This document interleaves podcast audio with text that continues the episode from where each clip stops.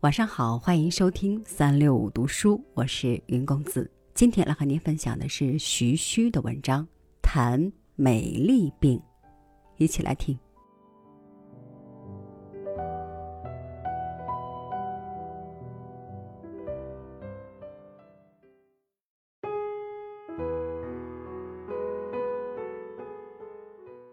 那么，为什么不叫病态美，偏要叫？美丽病呢？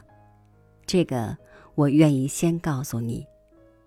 我是学过医的，没有学过艺术，所以我愿意，而且我只能够谈病，谈美可真就是外行了。近来有许多提倡健康美的艺术家，把小姐们半身的穿着游泳衣的与穿着运动衣的照相介绍给我们。指示我们这是健美的标准，叫人摆脱东方病态美的典型来模仿他们。说是东方美的典型就是病态美，这句话假如是从演绎法来的，则根本不能成立；假如是从归纳法来的，那么说他们是从旧才子的书报上的美人归纳而来，这是一点也不会冤枉他们，因为。假如他们常常用社会里的女子来归纳，是绝不会得这句话结论的呢。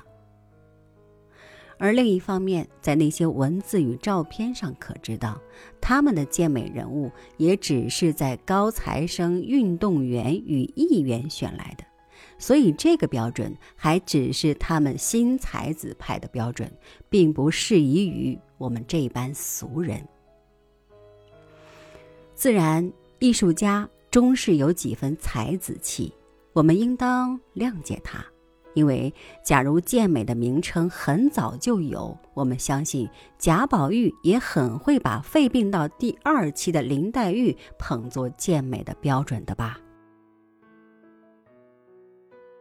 其实不用说未成名的美人，是有许多在民间生长与消灭，这是我们在民歌里还可以找到。她们都是康健而美丽，就是已成名的美人，如西施，她是换过纱的；文君，她是开过老虎灶的。这些事情都不是太娇弱的人可以做的。此外，妲己、玉环，我终觉得也是健康的女子。所以，把这些美人都说是病态，我终觉得是才子之罪。我看过《西施浣纱图》，溪流是清澈见底，游鱼可数，柳绿桃花，蝴蝶在周围飞，黄莺在树上唱，西施穿着黄淡色的衣裳，在河边像寻诗一样的浣纱。纱像新式手帕样娇小玲珑，使我疑心这是哪一个小姐旅行团在风景绝伦的地方用手帕在水里晃荡时留下的一幅照相了。我也看到过文君当卢图，茶馆在山明水秀之村，生意很好，四周是人，人人都是高等华人，或挥缨毛扇，或读太上感应篇。相如书生打扮，在捧茶，秀美无匹；文君则粉白带黑，面泛桃花，笑容可掬，衣服鲜丽，手握小团扇，如梅兰芳试着虞姬，手拿网球拍一样。也许我是乱世的惊弓之鸟，见此图后，替他担心者久之。谁敢担保张宗昌部下不会来喝一杯茶呢？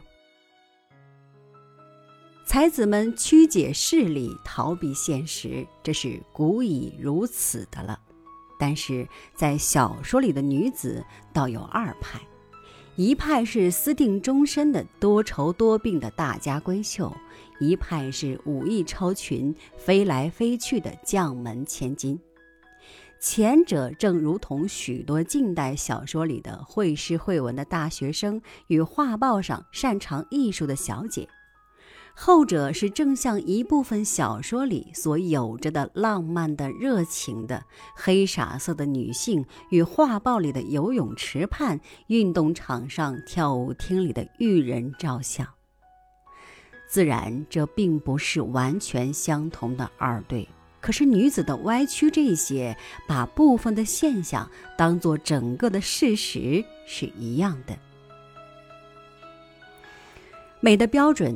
原是由社会而变的，当初是皇帝的世界，觉得宫殿里需要袅袅的女子，于是女子们都来缠脚了。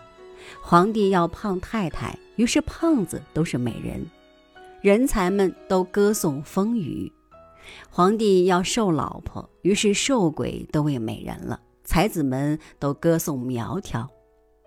现在社会变了。阔人们不打算造宫殿来藏娇，有时候要走西伯利亚铁路去法国，有时候又坐皇后号去英国，长途跋涉，舟车颠簸，自然要康健一点的为是。于是才子们来了健美运动。本来人生无病就是福，谁愿意生病？但健康的要求。原是在做得动、吃得下，固然也有几分为享受，但大部分倒是为工作的。可是现在的口号有些不同，健康的要求倒是为美了。其实，如果你是要健康的人，我们一同到乡下去找，田野间或者是手工作厂，一定可以有许多。苏州有抬轿的姑娘。江北有种田的女子，固然许许多多，现在都饿瘦了，但你给她吃就会复原的。可是才子们一定要穿着高跟鞋或者是游泳衣的人捧为健美，这个道理实使我费解的。其实青年人之愿意为美丽牺牲的，正像生物在性的追逐时，常常会不顾生命。植物在结果前要开花一样，这倒是极其自然的事。用这个眼光去看现在青年们健康，实在也只是为另一种牺牲罢了。以前似的，西洋女子要束腰，中国女子要缠脚。不久以前，把好好的牙齿去换一颗金牙齿，不是有的吗？把好好的耳朵钻过窟窿去挂金器，不是中西都是一样吗？人人都笑非洲土人的以泥装饰为野蛮，可是你有没有想到自己生活中也常有这种相仿的事情呢？金属与土不都是矿物吗？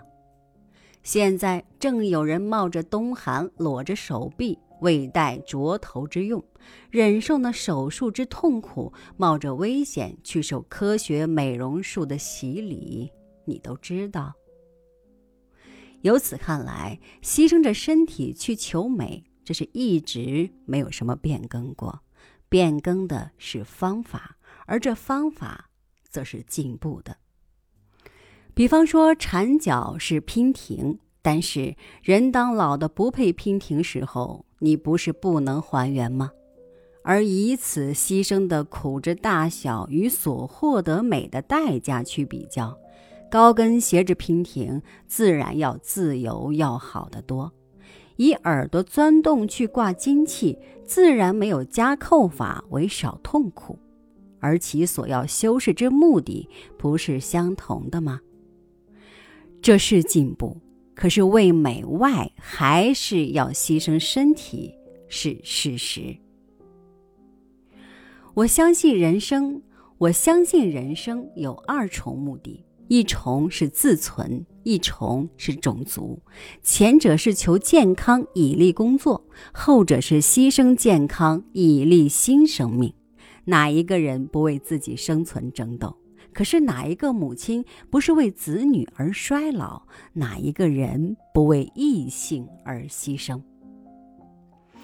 我赞成健康运动，我也赞成修饰要求，但是我反对才子们的健美运动，因为这是把健康当作只为美，而把美当作买卖。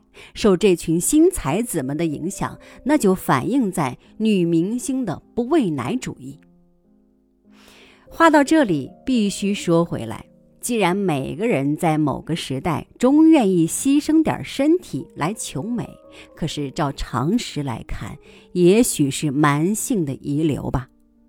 青年人的牺牲常常是盲目到置生死于度外的。